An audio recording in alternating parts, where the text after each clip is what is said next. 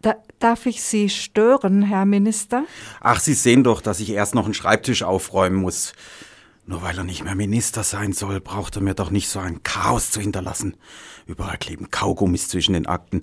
Also, was ist? Ihr türkischer Kollege. Ich weiß schon. Der mit diesem unaussprechlichen Namen. Nun hat ihm mein Vorgänger schon so viel bewilligt. Will er jetzt noch eine Panzerfabrik?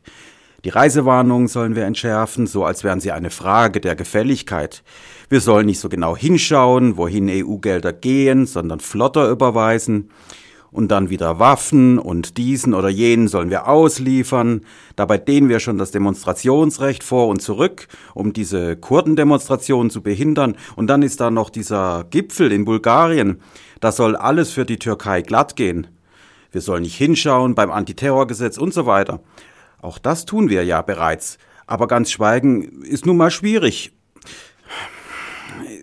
Ich habe doch klar genug erklärt, dass wir erstmal Pause machen müssen. Die Öffentlichkeit ist bei der Türkei immer besonders kritisch. Da können wir nichts für.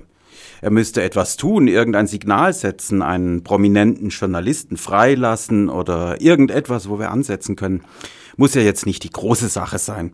Aber ein Signal bräuchten wir ein, wir haben gesprochen und siehe da, es geht voran. Deshalb bin ich ja hier. Er hat Ihnen einen streng vertraulichen Vorschlag gemacht. Ach, da bin ich aber gespannt. Er schlägt vor, dass ein deutscher Journalist in der Türkei verhaftet wird. Hm. Versteht er denn gar nichts? Er schlägt strenge Einzelhaft in diesem Gefängnis in Silivri vor, auch kein Besuch vom Konsulat, Angehörige schon gar nicht, Hofgang alleine, Post mit drei Monaten Verzögerung. Also ich verstehe die Welt nicht mehr. Sie sind ja auf diesem Posten noch neu und deshalb erlauben Sie mir, dass ich es Ihnen vielleicht erkläre. Da gibt's doch nicht viel zu erklären. Na, vielleicht doch, Herr Minister.